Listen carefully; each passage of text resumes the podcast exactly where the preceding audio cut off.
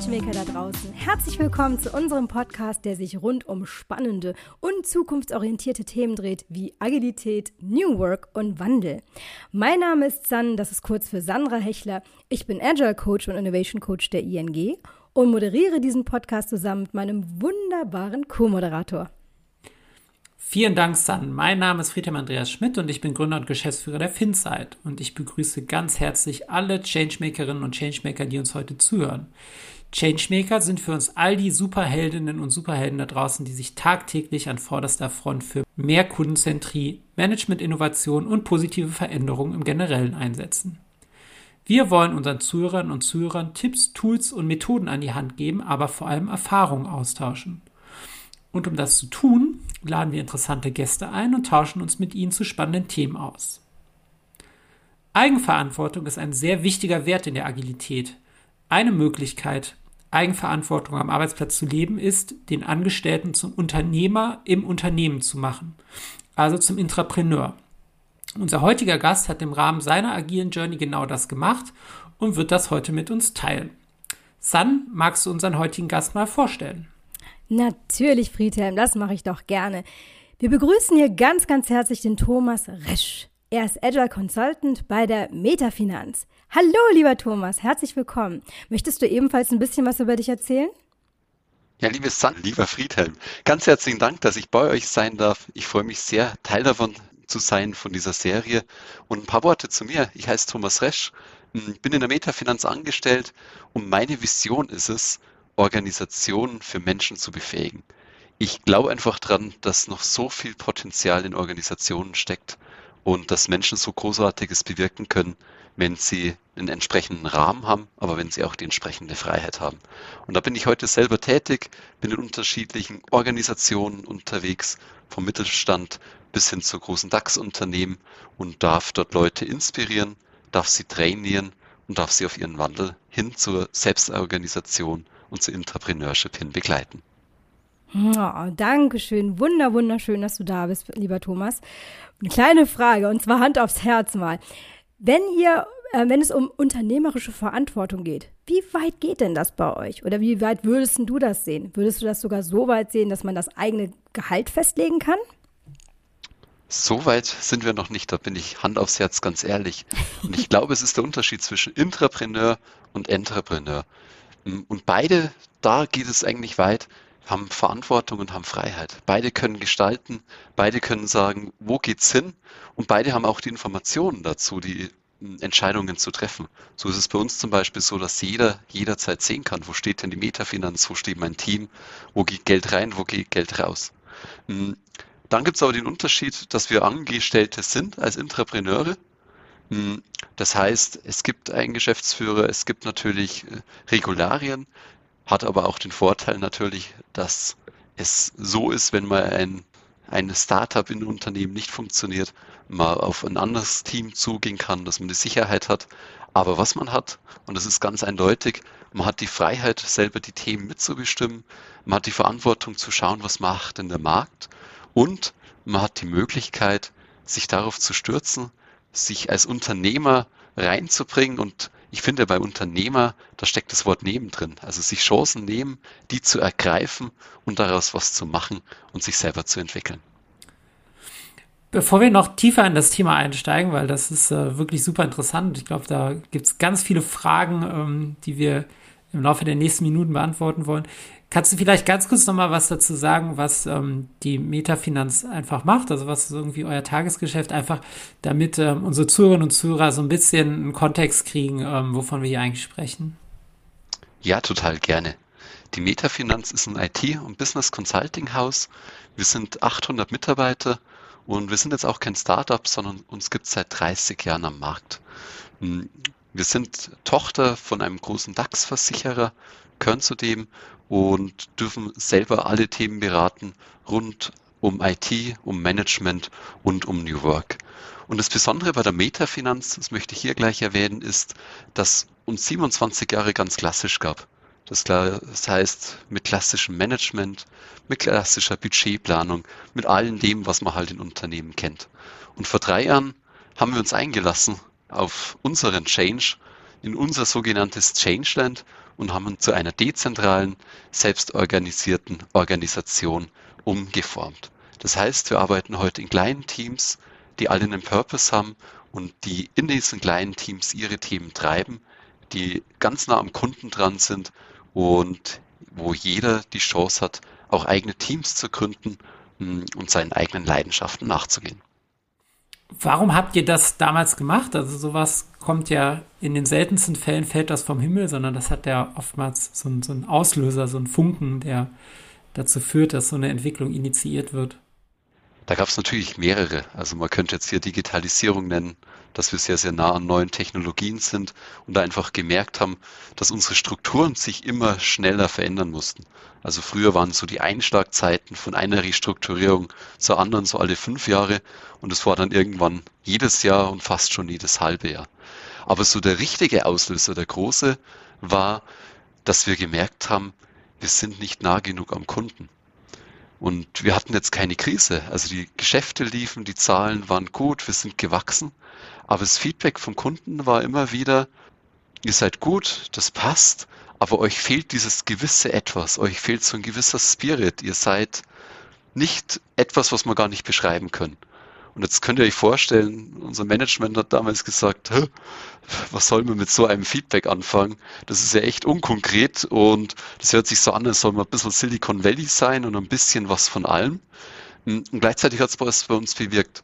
Es hat sich eine Arbeitsgruppe geformt von Managern, die sich damit beschäftigt haben, so wie es auch noch klassisch der Fall ist. Und diese Arbeitsgruppe ist gescheitert, weil sie es nicht geschafft haben, mit den bestehenden Strukturen was Neues zu schaffen.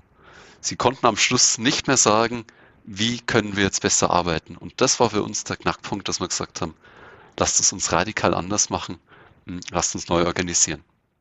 War das tatsächlich das Scheitern, dass Sie es nicht geschafft haben, ähm, dass Sie das wirklich nicht geschafft haben, euch neu aufzusetzen? Oder gab es da noch andere Kriterien, wo ihr gesagt habt, ah nee, das, das, das passt so nicht? Diese Arbeitsgruppe hat das momentan ihren Arbeitsauftrag nicht erledigt.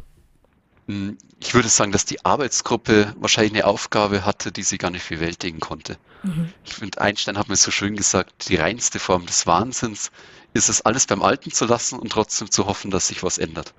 Und ich glaube, das hat die Arbeitsgruppe versucht. Also sie hat irgendwie, wir waren früher aufgestellt nach Business Area nach Businessfeldern. Wir waren schon mal aufgestellt nach Skills. Ne, manche sagen auch schon nach Haarfarbe, nach Schuhgröße, nach allem Möglichen. Und man hat eigentlich nur die ganze Zeit versucht, wieder eine neue Struktur zu finden. Aber wo wir eigentlich hin wollten, war ja nicht ein Strukturwandel, sondern ein Kulturwandel. Und das war das, was über die Arbeitsgruppe hinausging. Und durch dieses Scheitern hm, ist es eigentlich entstanden, dass man gesagt hat, wir müssen uns ganz anders aufstellen. Und wir haben dann gemerkt, dass uns die Strukturen behindern. Natürlich ist es so, wenn ich über mir drei Management-Ebenen habe und muss gewisse Entscheidungen einholen, dass ich mich dann auch nicht verantwortlich fühle und dass ich gar nicht entscheiden kann. Aber beides ging dann einher und plötzlich wurde dieses fast nicht mehr eine neue, eine Neuorganisation, sondern wir würden heute sagen, eine kulturelle Transformation und etwas, was dann sehr, sehr groß begonnen hat.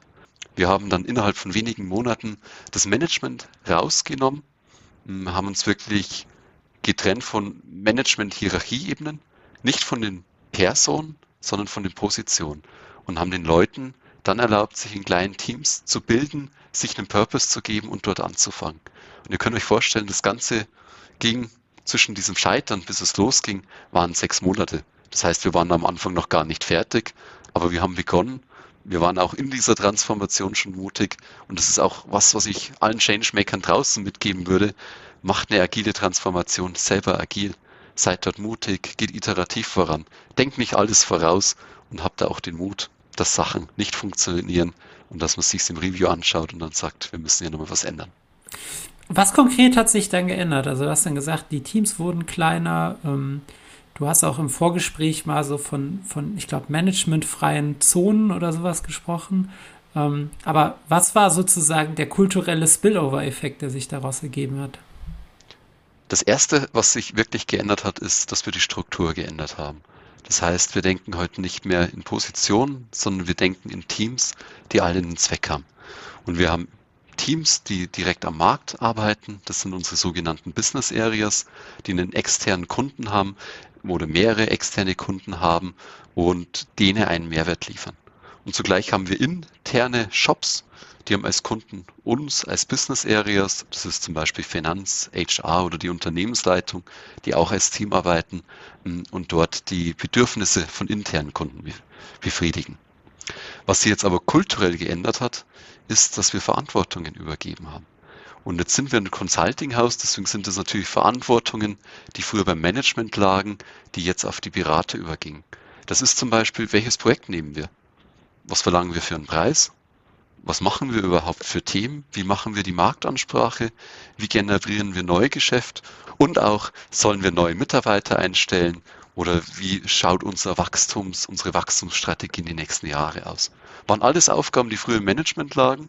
nachdem wir das Management als Position rausgenommen haben, müssen und dürfen sich jetzt die Teams damit beschäftigen. Und der kulturelle Wandel ist letztlich, dass man plötzlich sich als Entrepreneur fühlt, dass man plötzlich selber die Verantwortung hat, Entscheidungen zu treffen und gleichzeitig aber natürlich auch die Freiheit, anders zu denken und neue Themen anzugehen. Und das macht ganz schön was mit einem, mehr als ich mir auch selber das am Anfang vorstellen konnte. das glaube ich dir sofort. Also praktisch habt ihr viele Unternehmen in einem Unternehmen, nicht wahr? Also Intrapreneur. Meine Frage, wie funktioniert das dann mit der Steuerung? Ist da nicht irgendwie nochmal eine Instanz oben drüber, die dann tatsächlich sich das alles anguckt und auch nochmal ein Wörtchen mitreden kann? Das ist eine gute Frage mit der Steuerung. Also ich würde heute sagen, dass wir halt ganz, ganz viele Schnellboote sind. Früher war man ein großer Tanker, mit um die 600 Leute. Heute sind wir viele kleine Schnellboote, die auch in verschiedene Richtungen fahren. Mm, und was wir als Steuerung haben, ist letztlich, wir nennen es Rahmen. Also die Unternehmensleitung gibt schon einen Rahmen vor, wenn jetzt jemand auf die Idee kommt, einen Biobauernhof zu eröffnen. Das wäre außerhalb von IT und Management Consulting. Das geht nicht. Das Zweite, was wir natürlich als Rahmen haben, mm, nachdem wir zum Versicherungsunternehmen gehört, sind wir BaFin reguliert. Das heißt, Compliance und die regulatorischen Vorschriften, die müssen wir erfüllen. Das ist auch klar, das als Rahmen zu haben. Das andere entscheiden die Teams. Und dort ist es letztlich so, wenn ich als Team vorpresche und gehe in eine andere Richtung und fahre irgendwie gegen den Strom, dann verliere ich natürlich auch Follower von anderen Teams. Und so reguliert sich eigentlich das System sehr, sehr gut, dass man sich mit anderen vernetzt, dass man ja nicht nur in seinem kleinen Unternehmertum denkt, weil wir sind Teams so zwischen fünf bis 15 Personen. Damit erreiche ich jetzt nicht richtig viel. Wenn ich ein großes Projekt will, muss ich mich mit anderen zusammenschließen, muss Netzwerke spannen, muss schauen, dass ich andere inspiriere, mitzuziehen. Und dafür braucht es natürlich eine Abstimmung. Aber die Abstimmung kommt nicht von oben, sondern die kommt vom Miteinander. Die kommt vom Untereinander, dass man zusammen den Zweck verfolgt, dass man zusammen Energie fließen lässt und schaut, wo ist denn die Resonanz. So ähnlich hätte ich es jetzt auch gesehen, ehrlich gesagt. Also so ein bisschen ähm, aus dem Agenturgeschäft kennt man das ja auch. Also dass es so Netzwerke gibt, wo die sich dann ähm, zusammenschließen, um eben auch größere Projekte abzubilden, die sich aber auch wieder lösen können, wenn es ähm, dann ja weil, weil ja jeder im Prinzip auf seine eigene PL irgendwie arbeitet. Ähm, und da unterscheidet sich natürlich, sag ich mal, der Netzwerkgedanke stark von dem eines Unternehmens, dass du, gerade wenn du in einer Metrik bist, wie jetzt bei euch, also ähm, ihr seid wahrscheinlich auch in so einer Tagessatzmetrik oder so, ähm, also zumindest äh, hauptsächlich, dass da natürlich schon irgendwo die Erwartung ist, dass ähm, jeder seinen Deckungsbeitrag erwirtschaftet im weitesten Sinne des Wortes. Wie wird, wie wird das gesteuert? Also ich meine, gerade wenn es um so Themen geht wie mal was Neues ausprobieren, ja, also heißt was Neues ausprobieren, dass ich jetzt ähm, fünf Jahre Zeit habe, um ähm, sozusagen den, den Proof of Concept oder Proof of Market zu erbringen oder heißt eben was ausprobieren, dass ich vielleicht, ähm, weiß ich nicht, einen Monat mal irgendwie was beim Kunden austesten kann, was dann aber idealerweise im zweiten Monat schon Break-Even ist. Da ist am besten wahrscheinlich zu verstehen, dass wir nicht mehr in Budgets denken. Also ich könnte mir jetzt kein Budget sichern für zwei Jahre und sagen, ich lege einfach mal los. Unsere Logik ist, dass wir marktgerecht sein wollen. Und der Markt soll uns steuern. Wir wollen nicht gesteuert werden irgendwie von oben oder von irgendwelchen Planzielen, die man sich mal gegeben hat und die übrigens der größte Betrug sind, sondern wir wollen wirklich schauen, was macht der Markt. Und dafür machen wir sehr viele Marktstudien, schauen, was passiert denn da? Was machen Marktbegleiter? Was machen die für eine Rendite? Und wenn ich jetzt ein neues Produkt entwickeln will, hm, dann brauche ich zum einen erstmal vier Leute in der Metafinanz, die mitziehen. Dann kann ich ein neues Team gründen. Zum anderen muss ich dann auch selber schauen, hm, was macht denn der Markt, wann ist denn sowas normalerweise profitabel? Hm, und das stelle ich vor. Und letztlich ist es natürlich so, wenn jetzt 50 Teams alle innovativ sein wollen die nächsten zwei Jahre, dann wird es der Metafinanz nicht gut gehen. Aber dafür stimmen wir uns ab, dafür haben wir auch alle Zahlen offen, so dass wir sehen, ist es gerade möglich? Also wenn die Metafinanz in der Krise gerade wäre, ist es natürlich ein schlechter Zeitpunkt, um zu sagen, ich will jetzt hier ein großes stemmen. Wenn man sieht, es ist gerade was möglich, dann ist da ein guter Zeitpunkt, um, um Resonanz zu erzeugen. Und bei uns passiert es wirklich so, dass Leute mit einer Idee voranpreschen, sich Follower suchen hm, und wenn sie genügend Resonanz erzeugen, dann einfach mal loslegen. Und dann wird, wird das beobachtet und geschaut, wie entwickeln sich die Zahlen, wie geht das. Es ist ja nicht nur so, dass da das Team drauf schaut, sondern es schauen alle drauf oder jeder hat die Chance, das zu sehen. Und wenn das Ganze rentabel wird, wenn das Ganze marktgerecht wird, super, dann hat sich da ein Team entwickelt. Und gleichzeitig sind wir aber heute auch mutig und merken, dass Teams, die nicht rentabel sind, egal ob sie jetzt in einer Innovationsphase sind oder weil sie vielleicht auch die Blütezeit schon erlebt haben, hm, dass die sich von selber wieder auflösen. Weil jeder hatte den Anspruch, in einem guten Team zu sein, jeder hat den Anspruch, erfolgreich zu sein. Und wenn man merkt, oh, ich tümple so dahin, mein Thema zieht nicht oder es war der falsche Ansatz, dann geht man raus aus dem Team und sucht sich ein Team, wo man sagt, hey, da kann ich mehr bewirken, da kann ich meinen Kunden mehr erreichen und meine Themen mehr erreichen. Mhm. Also einen Zeitraum hängt ihr nicht dran. Also dass ihr, ihr sagt nicht irgendwie, das muss jetzt, also nicht, drei Monate, sechs Monate oder irgendwie so. Weil das ist ja gerade die Schwierigkeit mit Innovation. Also du musst irgendwo, du entwickelst ins Ungewisse rein und musst natürlich auch irgendwo den Zeitpunkt abpassen, wo du sagst, also einerseits sehe ich noch Perspektive, dass sich daraus was Gutes entwickelt oder ich ziehe halt die Reißleine und sage, ähm, das hat sich halt, also aber Friedhelm, es, es muss ja nicht unbedingt die Zeit sein oder der zeitliche Rahmen. Es kann ja auch ein anderer Rahmen sein, wie zum Beispiel das Rentabel oder die Rendite. Und du hattest gemeint, na, wenn, wenn man nicht rentabel ist, dass man dann wirklich seine Pferde zurückzieht. Wann ist das in dem Rahmen verankert? Wann ist man rentabel und wann nicht? Wir haben es nicht direkt festgelegt, weil ich glaube, die Frage ist keine Ja-Nein-Frage. Ist auch nicht wirklich die Zeitfrage. Nein, nein. Mhm, ja. Was bei uns im Rahmen festgelegt ist, und das glaube ich ist das Entscheidende, dass wir alle Entrepreneure sind. Das heißt, wenn jemand startet, wird er auch von anderen beobachtet und das könnt ihr euch ja vorstellen. Also immer wenn man was Neues macht, sagen alle anderen erstmal kritisch. Ob das sich lohnen wird, da bin ich mir nicht sicher.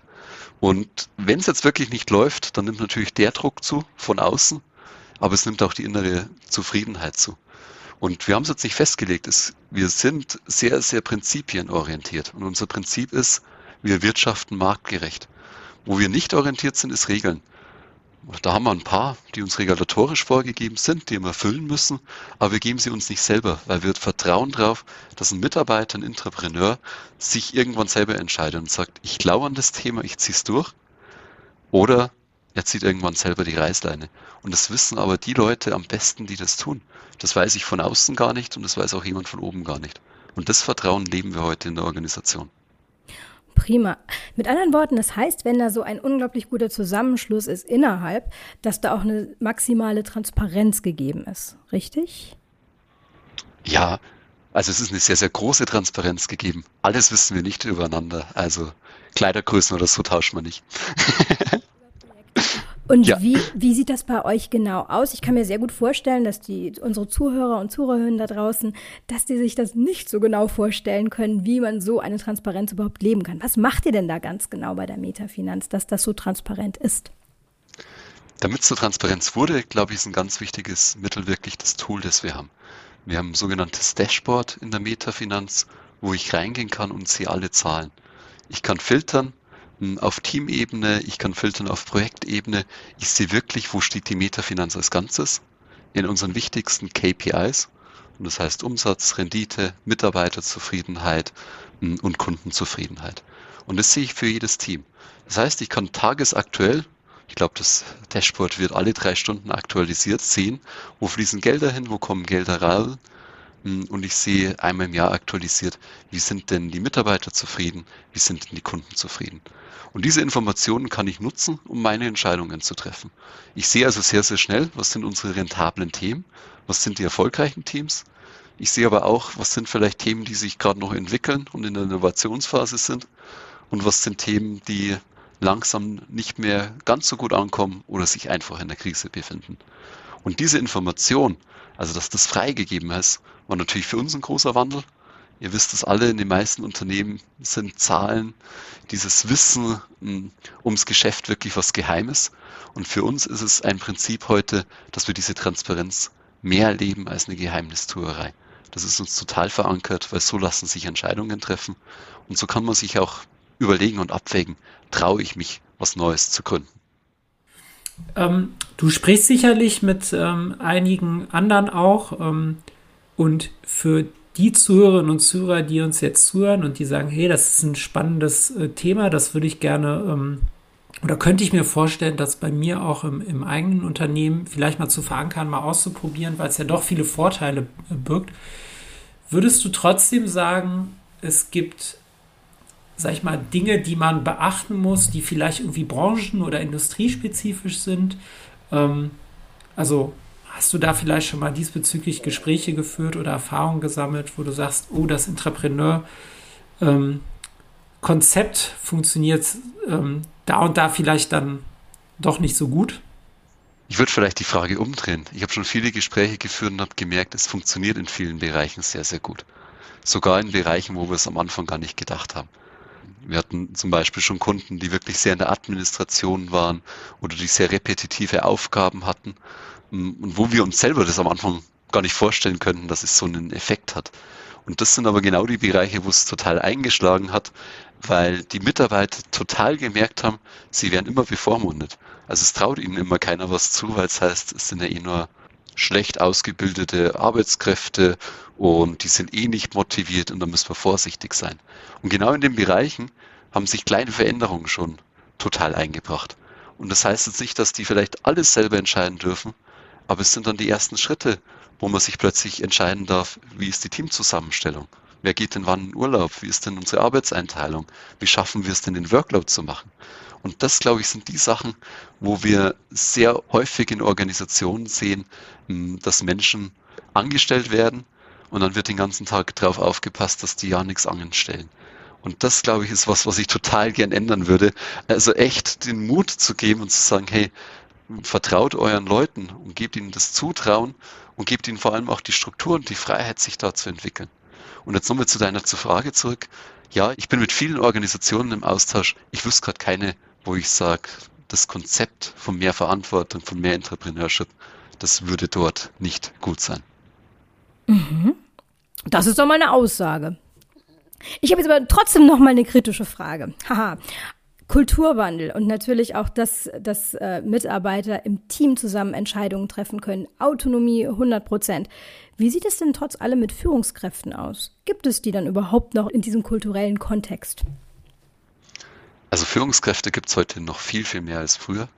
Aber wirklich Personen, die führen, die Themen voranführen, die Leute mitnehmen, das sind für mich richtige Führungskräfte. Hm. Diese habt ihr, aber diese Position habt ihr trotzdem noch in diesem Konstrukt? Äh, du hast mich gerade über Personen gefragt. Also eine Führungskraft ist für mich eine Person, die führt, die Führung macht. Aber jetzt habe ich deine Frage natürlich auch nochmal richtig verstanden, habe ich auch vorher schon. Und zwar hast du mich gefragt über die Position. Ja, wir haben noch Managementpositionen. Da würde ich jetzt echt Management sagen. Und zwar haben wir sie, weil wir sie haben müssen. Du darfst in Deutschland gar kein Unternehmen haben ohne Manager, ohne einen eingetragenen Geschäftsführer und ohne einen direkten Vorgesetzten. Und deswegen haben wir es ja auch. Es ist aber bei uns auf das eingedampft, was wirklich der Gesetzgeber vorschreibt. Das heißt, wir haben Geschäftsführer, die natürlich auch die Geschäfte führen und eingetragen sind. Und unter denen haben wir heute acht sogenannte Staff Development Manager. Und unter diesen acht hängen alle anderen Mitarbeiter. Also eine ganz starke Struktur. Und diese Manager, die haben die Aufgabe, das zu erfüllen, was der Gesetzgeber vorschreibt den Arbeitsvertrag unterschreiben, ein Kündigungsverfahren machen, einen Gehaltsrahmen vorgeben mm, und die Fürsorgepflicht ausführen. Und jetzt kommt es noch ganz spannend. Ich als Mitarbeiter darf mir natürlich den aussuchen, wo ich gern auch drunter hängen möchte. Die Freiheit geben wir. Mm, zum einen, weil es total fair ist, wenn man sagt, hey, ich komme vielleicht mit der einen oder mit der anderen Nase nicht zurecht, das auszuwählen.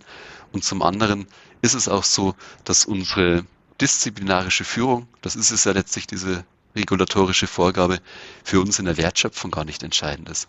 Das entscheidet nicht darüber, in welchem Team ich arbeite, für welches Thema ich arbeite, sondern es entscheidet halt nur darüber, wer diese rechtlichen Pflichten für mich übernimmt. Und wir sehen es heute als Dienstleistung, dass jemand halt da mit draufschaut und das für uns übernimmt. Hm, spannend, ja. Ähm, jetzt seid ihr sehr, sehr weit. Und ähm, das ist ja auch, glaube ich, das Ziel von unserem Podcast, oder nicht glaube ich, das ist das Ziel von unserem Podcast natürlich auch, ähm, immer wieder äh, Gäste auszuwählen, Gäste äh, mit uns mit Gästen auszutauschen, die eben in einem bestimmten Bereich, sag ich mal, ein, ein ähm, wie sagt man, ein, ein, ein Grad an Mastery, würde man in Englisch sagen, ähm, erzielt haben, der, der, wo andere noch nicht so weit sind. Ähm, für unsere Zuhörerinnen und Zuhörer ist aber natürlich der erste Schritt relevant. Und du hast eine Sache ja schon gesagt, also ähm, zum Beispiel einfach erstmal Autonomie geben, also das Vertrauen der Eigenständigkeit an den, äh, an den Kollegen zurückgeben. So habe ich das verstanden. Aber wenn du jetzt so eine Art, ähm, sag ich mal, Cheat Sheet mitgeben könntest, also einfach eine Step-by-Step-Anleitung, ähm, wie man sich dem zumindest mal annähern könnte, was, ähm, was wären da so die ersten zwei, drei Schritte? Ich glaube, ein erster wichtiger Schritt ist sich inspirieren lassen. Und das macht ihr gerade, wenn ihr diesen Podcast hört. Also sich anzuhören, was machen denn andere, wie schaut denn so Zusammenarbeit aus und sich vielleicht auch Sachen vorzustellen oder anzuhören, die man sich fürs eigene Unternehmen gar nicht vorstellen kann. Das finde ich wahnsinnig wichtig, um einfach mal hm, neue Gedanken aufzutanken, neu zu denken. Also dieser erste Schritt wirklich Inspiration. Hm, und der zweite ist dann in die Transformation zu starten und es schrittweise zu tun sich zu überlegen, was ist denn der größte Impact, wenn ich was ändere? Wo fange ich da an? Ist es vielleicht eine neue Strategie, eine neue Struktur? Vielleicht ist es auch mal eine Methode, die man einführt. All das einfach mal zu verproben. Und dann, glaube ich, folgen die anderen Schritte. Weil dann kommt man ins agile Arbeiten rein. Man lernt etwas, man adaptiert was, man schaut, ob es gut ist, man überprüft es und so geht man dann schrittweise voran. Und so ist es letztlich auch, wenn wir heute Teams begleiten, dass man die dann immer mehr befähigt, dass sie neue Eindrücke bekommen. Und irgendwann fängt das Rad dann auch wieder von vorne an und man braucht wieder neue Inspiration, neue Podcasts, neue Reisen, in die man sich reinbegibt. Wenn wir von Inspiration sprechen, ähm, was, wie sieht denn die Zukunft aus? Also was sind da jetzt noch Bereiche, wo du sagst, ähm, da entwickeln wir uns noch weiter? Da müssen wir uns auch noch weiterentwickeln. Da ist auch noch Raum für Weiterentwicklung. Also für viele, glaube ich, sieht das, wo ihr jetzt steht, schon ähm, weiß nicht, ganz, ganz futuristisch aus, aber ihr habt ja sicherlich selber Vorstellungen noch, ähm, wie es noch weitergehen kann. Also das Erste ist, wir sind immer im Beta-Modus. Das heißt, unsere Organisation ändert sich eigentlich jeden Tag, weil sich Strukturen ändern, hm, weil wir keinen richtig großen Release-Zyklus mehr hat, wo man alle paar Jahre kurz umstrukturiert, sondern wir entwickeln uns da ständig weiter. Aber bei uns ist es gerade so, dass wir uns wirklich ganz, ganz stark mit dem Thema Inspiration beschäftigen. Wir haben dieses Jahr gestartet mit einer Inspiration Week, wo wir wirklich diese futuristischen Gedanken, würde ich es einfach mal nennen, nach innen geholt haben. Und jetzt wirklich schauen, wo resoniert das, wo sehen wir neue Felder, neue Geschäftsfelder. Hm, und ich selber bin überzeugt, dass wir wahrscheinlich die nächsten zehn Jahre einen wahnsinnig großen Wandel erleben werden. Noch viel größer als der jetzt mit Corona war oder auch die Jahre davor. Ich glaube sogar, ein Philosoph hat mal gesagt, wir rücken gerade auf der Titanic noch die Liegen zurecht, dass wir gerade echt in ganz, ganz neue Felder von Wirtschaften gehen und von Zusammenarbeit. Und darauf wollen wir springen. Und da ist sowas wie hm, Ökosysteme, Human Relations, neue Formen von Technologie. Das sind gerade die Themen, womit wir uns beschäftigen und die wir jetzt vom Außen hm, nach innen holen und schauen, was da möglich sein kann. Hm, wunder, wunderschön. Ach, Thomas, wir könnten sicher noch unglaublich viele Stunden hier mit diesem tollen Thema füllen. Ich danke dir ganz herzlich. Wir sind aber leider schon ähm, fast am Ende unserer Folge, sozusagen just in time. Haha, aber ein bisschen Zeit haben wir noch und zwar für unsere Highlights. Egal, ob es was Neues ist oder Skurriles. Frieda, was nimmst du aus dieser wunderschönen Folge mit? Ja, also ganz, ganz vieles, ähm, was mir so wirklich aus der Seele gesprochen hat, weil wir bei der Finzeit ähnlich denken ist diese, diese Transparenz und auch diese Transparenz über Dashboards zu schaffen. auch wir pflegen ähm, eine sehr große Transparenz, was eben Zahlen betrifft. Und ähm, auch wir versuchen, oder wir versuchen, ich weiß nicht, wie viel ihr das bei der Metafinanz macht, aber wir versuchen eigentlich keine Prozesse mehr zu haben, die nicht irgendwie mit einer Technologie zumindest irgendwie unterlegt sind. Und das schafft eben, sag ich mal, einen Automatisierungsgrad, eine Skalierbarkeit, die überhaupt so Sachen wie Zero Budgeting und sowas überhaupt erst möglich machen. Also ähm, der Thomas hat jetzt sehr stark auf diesen menschlichen, auf den Human Aspekt ähm, aufgesetzt und ich bin eben der Überzeugung, dass sozusagen, wenn man das Ganze eben noch mit einer Technologie, mit, mit Transparenz über eine Technologie unterlegt, dass man da nochmal das volle Potenzial ähm, äh, ausschöpfen kann. Und Thomas, du hast es dann ja auch wiederum in sozusagen dem Zukunftsausblick ebenfalls nochmal äh, erwähnt, dass ihr euch eben auch dann so neue Technologien und sowas anguckt. Deswegen, das hat, das hat mich sehr angesprochen, das hat mir sehr ähm, aus dem Herzen äh, gesprochen. Äh, San, wie war es bei dir? Ach, ähnlich. Ich bin, ich bin auch total, ähm, da sind einige Themen hier. Und zwar, was ich ganz toll fand, war diese innovative Freiheit. Natürlich als Innovation Coach bin ich da Feuer und Flamme für. Und diese Inspiration Week, dass ihr tatsächlich euch die Zeit nehmt, um diese ganzen neuen, die Märkte zu erforschen, um neue Technologien oder neue Ideen reinzuholen. Aber dann auch diese Freiheit, einfach zu arbeiten und zwar zu entwickeln, beziehungsweise keine Budgets, keine zeitlichen Rahmen, dass man wirklich Herr seiner eigenen Zeit sozusagen ist oder seines Tuns ist. Das fand ich wirklich sehr, sehr spannend. Hm, auf jeden Fall sehr, sehr cool. Danke dir, lieber Thomas, schon mal für deine Zeit. Bei uns ist es Tradition, dass am Ende unserer Aufnahmen der Gast nochmal ähm, das Wort an die Zuhörerinnen und Zuhörer richten kann. Und ähm, ja, das ähm, Gleiche würde ich mir von dir wünschen. Deswegen hast du jetzt nochmal die Möglichkeit, äh, unseren Zuhörerinnen und Zuhörern nochmal das mit auf den Weg zu geben, was du auf jeden Fall äh, gerne nochmal mitgeben würdest. Ja, liebe San, lieber Friedhelm, es war mir ein Fest, hier zu sein. Mm, liebe Zuhörer, ich würde euch echt einladen, seid mutig und machen es wie wollen, nur krasser. Das haben wir die letzten Jahre erlebt und erleben es immer noch. Und ich wünsche euch ganz viel Mut, euch auf den Weg zu machen geht kleine Schritte, geht sie nicht allein, vernetzt euch gerne, vernetzt euch auch gern untereinander oder auch mit mir. Mm, und ich würde euch einfach wünschen, vergeudet nicht die Krise, die wir jetzt gerade in dieser Pandemie erleben und die sicher nicht nur nachwirken wird, sondern nutzt sie, um Sachen anders zu machen, um als Entrepreneur zu starten und damit echt in neue Formen der Zusammenarbeit reinzugehen. Vielen Dank, lieber Thomas. Danke euch. An dieser Stelle verabschiede ich mich und äh, ich bin mir ganz sicher, dass unsere Hörerinnen und Hörer genauso viel Spaß hatten wie wir. Ja, den Spaß, den hatten wir, genauso wie die Vorfreude auf unsere nächste Folge mit einem weiteren spannenden Thema und inspirierenden Gast. Deswegen lasst euch auf jeden Fall überraschen. Falls ihr noch Fragen oder Themenwünsche habt, dann lasst es uns unbedingt wissen. Alle Infos dazu findet ihr auf unserer Webpage. Also dann auf Wiederhören da draußen. Ach, und denkt immer schön dran, folgen, liken, sharen. Tschüss. Tschüss. Ciao und Servus.